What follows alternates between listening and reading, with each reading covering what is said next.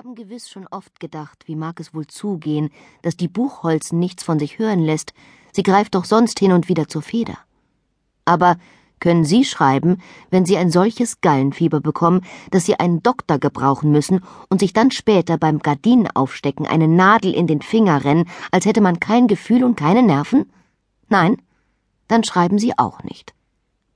Nun fragen Sie sicher, wie ein Wesen von meiner Sanftmut und Geduld mit einem Gallenfieber behaftet werden kann. Ich möchte jedoch jemand sehen, der ruhig bliebe, wenn ihm passiert, was mir geschehen ist.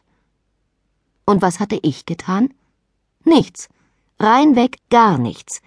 Ich hatte nur geäußert, dass die Bergfelden dem jungen Studenten ihre Auguste aufgehängt hätte, und diese harmlose Äußerung war ihr hinterbracht worden. Ich dachte mir weiter gar nichts Böses dabei, denn es war die unverfälschte Wahrheit. Dies hat die Bergfelden jedoch schrecklich übel genommen. Und so schrieb sie mir denn einen empörenden Brief, in welchem sie sagte, dass, wenn sie wollte, sie von meinem Karl Geschichten erzählen könnte, worüber die Leute sich sehr amüsieren würden. Ich zeigte meinem Manne den Brief und sagte, Karl, lies, was diese Person geschrieben hat, und dann geh gleich zum Staatsanwalt und verklage sie. Mein Karl las den Brief und antwortete zögernd, dass er keinen Grund zum Einschreiben